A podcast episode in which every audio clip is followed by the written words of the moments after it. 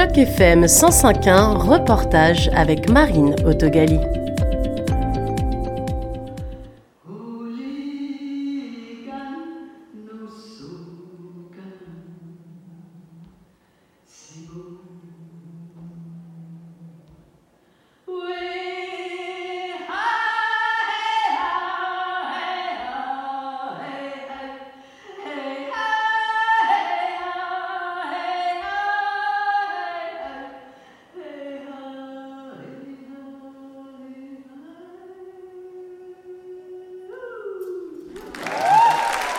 Ce chant, reproduit pour la première fois par la réalisatrice Alanis Obomsawin ce lundi 29 mai, est une composition issue de l'esprit d'une rivière qui s'est adressée à elle.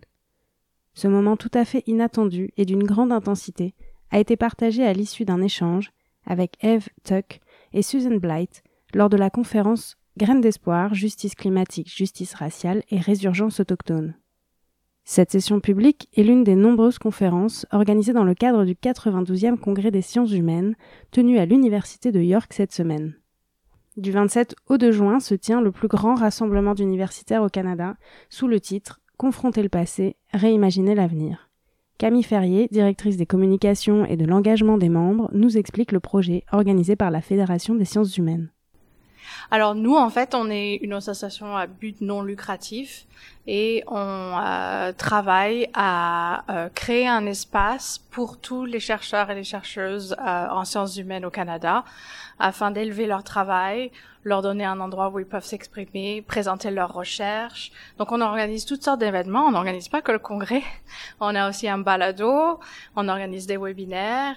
Donc on est on est en gros une, une petite association qui rassemble beaucoup de personnes, on représente environ 91 000 chercheurs et chercheuses euh, au Canada. On a à peu près 80 associations sur la vente et 80 universités euh, partenaires.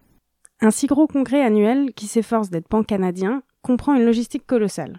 Euh, oui, alors chaque année, on a une université partenaire différente. Donc là, on vient tout juste d'annoncer que euh, en 2024, euh, donc l'année prochaine, ce sera l'université McGill à Montréal. On se déplace un petit peu partout au Canada. On essaye d'aller un petit peu partout aussi à la rencontre de toutes les différentes communautés.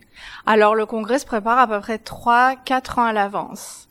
Euh, parce qu'en fait, concrètement, euh, l'université à cette à, à, cette période de l'année, ils doivent vider toutes leurs salles de classe, toutes leurs résidences pour pouvoir faire place à 10 000 personnes. Euh, donc c'est vraiment un, une très très grosse organisation. Donc euh, on, on, établit un partenariat avec l'université 3-4 ans à l'avance, et pendant ces 3-4 ans, en fait, on, on on fait toute la logistique, la communication, le marketing, euh, l'engagement avec les membres. Euh. donc, euh, ce que vous voyez aujourd'hui, en fait, c'est vraiment le résultat de plusieurs années de travail. Pour les non-chercheurs, la façon dont ce congrès en sciences humaines se déroule peut encore paraître flou sur le papier. En fait, le congrès, c'est un peu comme une conférence de conférences. Chaque association qui vient ici au congrès tient sa conférence annuelle avec leurs propres membres.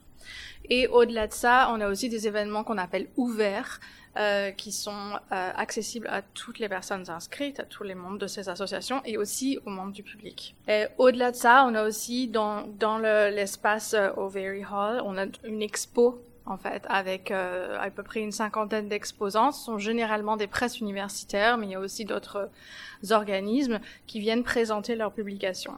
Donc ça, c'est vraiment un rassemblement euh, très attendu parce que les, les chercheurs, chercheuses qui vont à leur conférence présenter leurs recherches, après ensuite ils passent par les, les stands de l'expo, ils regardent tous les livres, ils achètent des livres, ils parlent aussi avec les éditeurs euh, concernant les possibilités de publication pour leurs propres recherches. Euh, donc euh, c'est vraiment l'espace, euh, c'est le cœur du congrès, l'expo. Entre séminaires pointus des chercheurs qui présentent l'avancée de leurs travaux et discussions publiques, le congrès s'ouvre autant vers l'extérieur que vers l'actualité de la recherche. Sylvain Réau, professeur de littérature dans le Saskatchewan, est revenu pour la première fois depuis la pandémie au congrès. Il fait partie de deux associations qui sont présentes au congrès et il s'apprête à modérer une rencontre entre plusieurs présentateurs. Aujourd'hui, je suis avec euh, l'Association des professeurs de français des universités et collèges canadiens. En gros, je dirais qu'il y a deux types de présentatrices. Euh, il y a les professeurs et puis euh, il y a les étudiants d'études supérieures, ceux qui sont aux étudiants doctoraux en maîtrise. Et puis, sont, on, les encourage beaucoup, on essaie de les aider le plus possible à, préparer leur communication. Et puis, on s'assure qu'ils sont bien accueillis, puis on leur donne des commentaires pour s'assurer qu'ils vont être bien encouragés à continuer.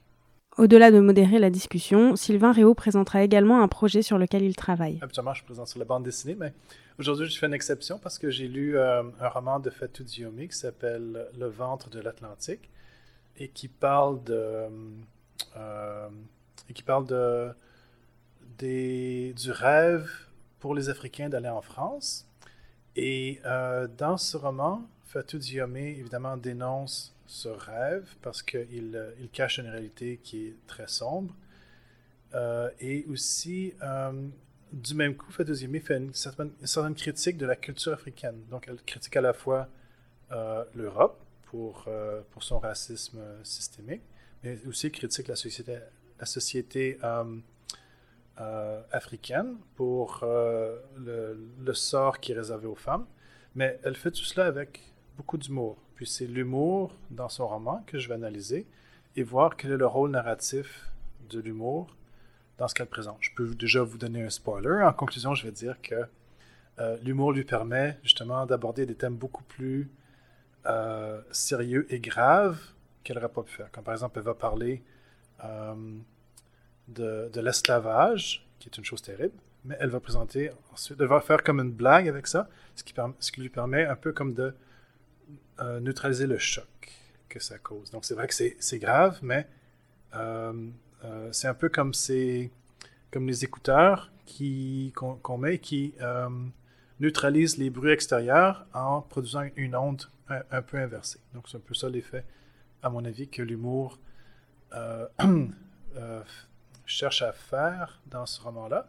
Mais je m'attends, je présente, ça ce sont les hypothèses que moi je présente et que ce sont les idées que j'ai eues et je les présente ici pour pouvoir pour voir ce que les collègues vont en penser. Alors, j'espère que je vais avoir des bonnes questions et peut-être que je vais remettre tout en question après avoir euh, entendu les commentaires. Le professeur de littérature enseigne depuis 1998 dans l'université de Regina, au Saskatchewan, qui dénombre 16 500 étudiants actuellement. Il fait preuve de clairvoyance sur la situation de la recherche francophone au Canada. Euh, ben, je dirais que là où, là où je suis, à Regina, Saskatchewan, et puis, tout comme c'est le cas pour le Congrès, euh, les francophones se font leur place. C'est-à-dire que euh, euh, on, crée des espaces francophones, on peut dire, où on peut s'exprimer en français, on peut faire de la recherche en français, on peut faire des échanges en français. Alors, je pense que c'est ça le plus important. Évidemment, on sait qu'on est dans un milieu majoritairement anglophone, mais on se fait notre espace, puis on s'y épanouit. Pour l'avenir, Camille Ferrier explique que les prochaines années sont déjà bouquées, avec comme objectif d'appuyer au maximum l'inclusion francophone.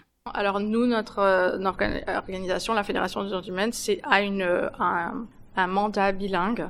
Donc tout ce qu'on fait, c'est dans les deux langues. Euh, on a aussi euh, quelques associations francophones, euh, mais euh, la représentation francophone, c'est quelque chose qui nous préoccupe euh, de manière permanente. C'est-à-dire que là, par exemple, la, la, la volonté d'aller au Québec l'année prochaine, c'est justement pour espérer de, de, de, rassembler une communauté francophone un petit peu plus nombreuse au Congrès, parce que c'est vrai que c'est quelque chose sur lequel on, on voudrait travailler. Le congrès continue jusqu'au vendredi 2 juin. Il est encore possible de s'inscrire et d'accéder à tous les événements ouverts sur le campus, et c'est à l'Université de York. C'était Marine pour Initiative Journalisme Local sur Choc FM 105.1.